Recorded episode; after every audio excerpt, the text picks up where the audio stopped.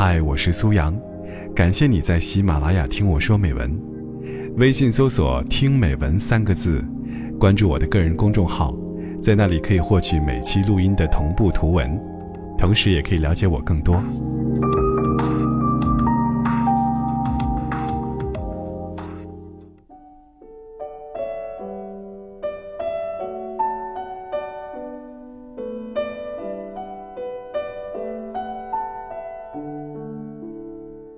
一个朋友说，感觉日子越过越没劲，对什么都提不起兴趣，工作无趣，日复一日尽是重复。吃饭无趣，一天三顿味同嚼蜡；周末无趣，看书或娱乐都没精神。他甚至没办法完整的看完一部电影，听完一首歌。我不得其解，问他为什么。他满脸无奈的回答。因为觉得没意思啊。他问我，是不是应该来一场说走就走的旅行，激活一下人生？据我所知，他最近的一次旅行是在二十天前。他旅行回来之后，倒头睡了一天。睡醒之后，他跟大家说，旅行实在是太无聊了，上车睡觉，下车拍照。一车人死气沉沉。其实，身边觉得日子过得没意思的，大有人在。看着一张张写着“生无可恋”的脸，我们不得不在心底感叹：能把日子过得有趣，确实不是一件容易的事情。那些能在凡长光景里，把日子过得妙趣横生的人。都是天赋异禀的高手。几年前在北京，我曾偶遇过这样一个高手。这个懂生活的高手，不过是一个二十岁出头的大男孩。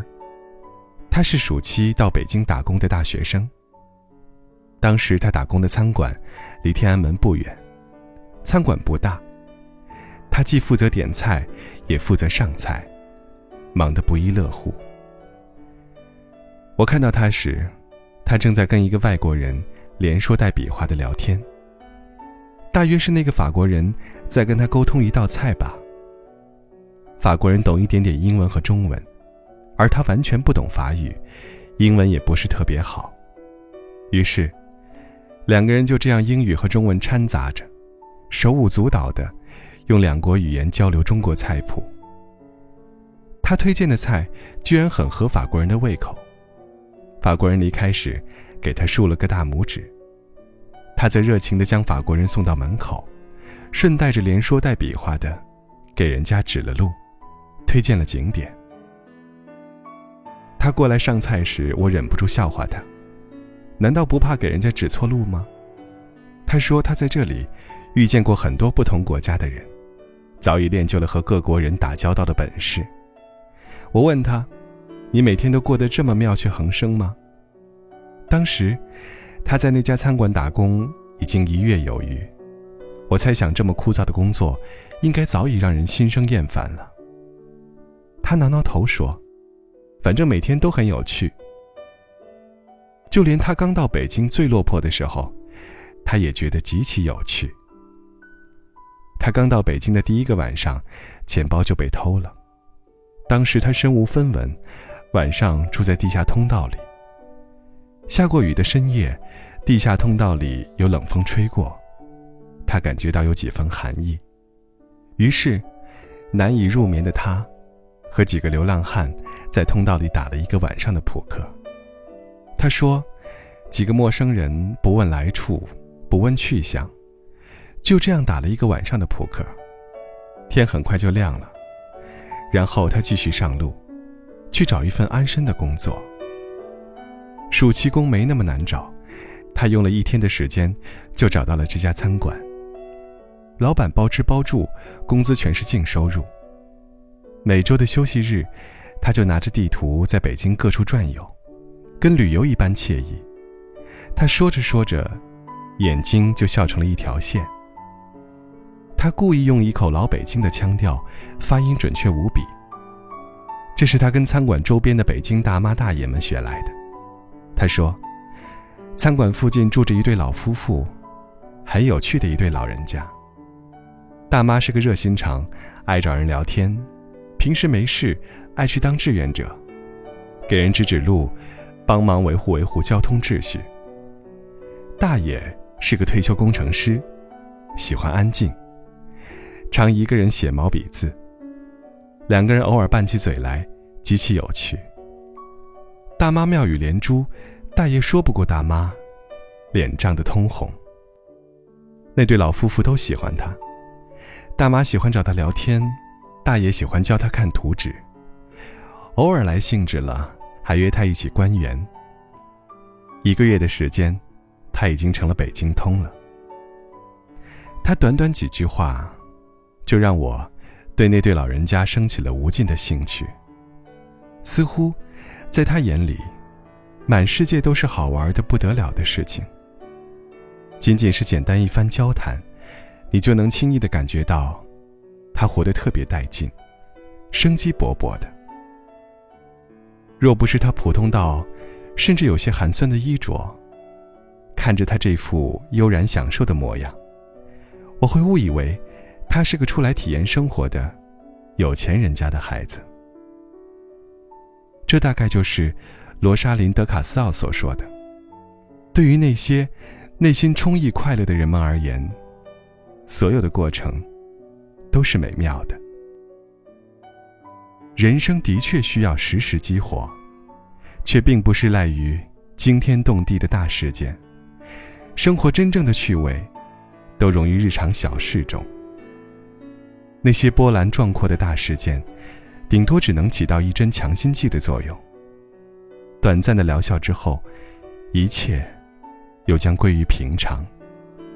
所以，真正有趣的人生，一定是生根发芽于寻常光景的。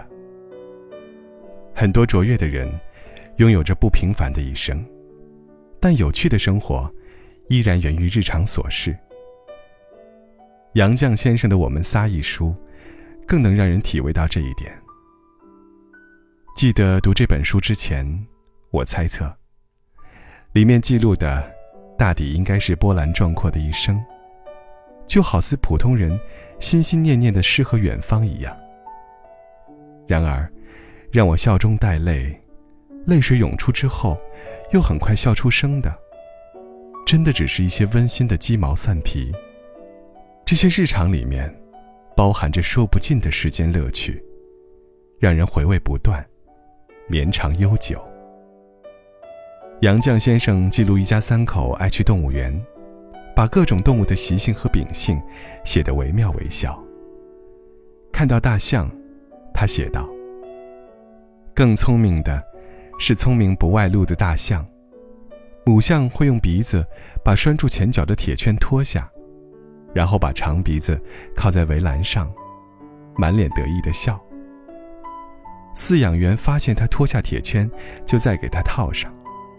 他并不反抗，但一会儿又脱下了，好像故意在逗那个饲养员呢。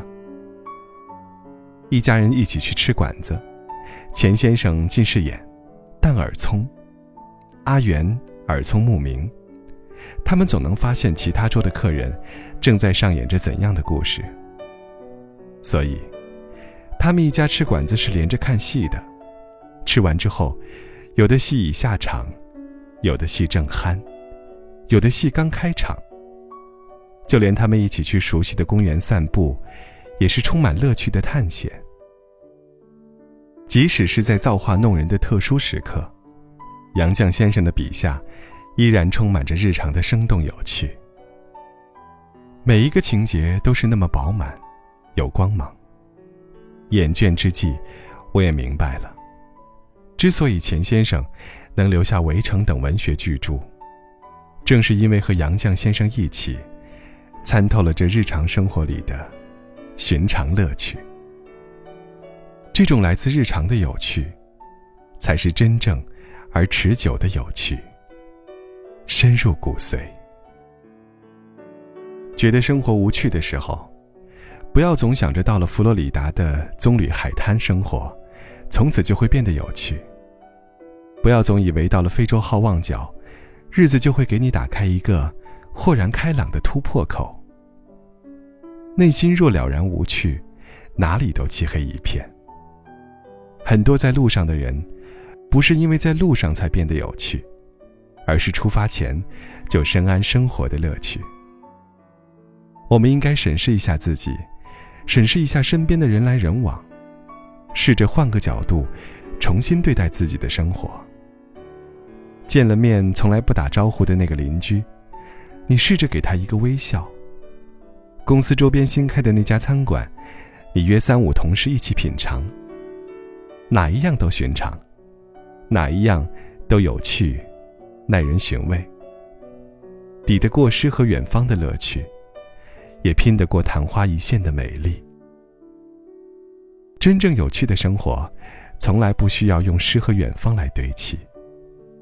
它囿于厨房，却容得下山川湖海的纵横生趣。生活中的大波澜，永远只能是点睛之笔，是锦上添花，不能当做救命稻草。要想拥有一个有趣的人生，我们必须学会与日常琐碎谈情说爱，让水泥地里长出嫩芽，开出鲜花。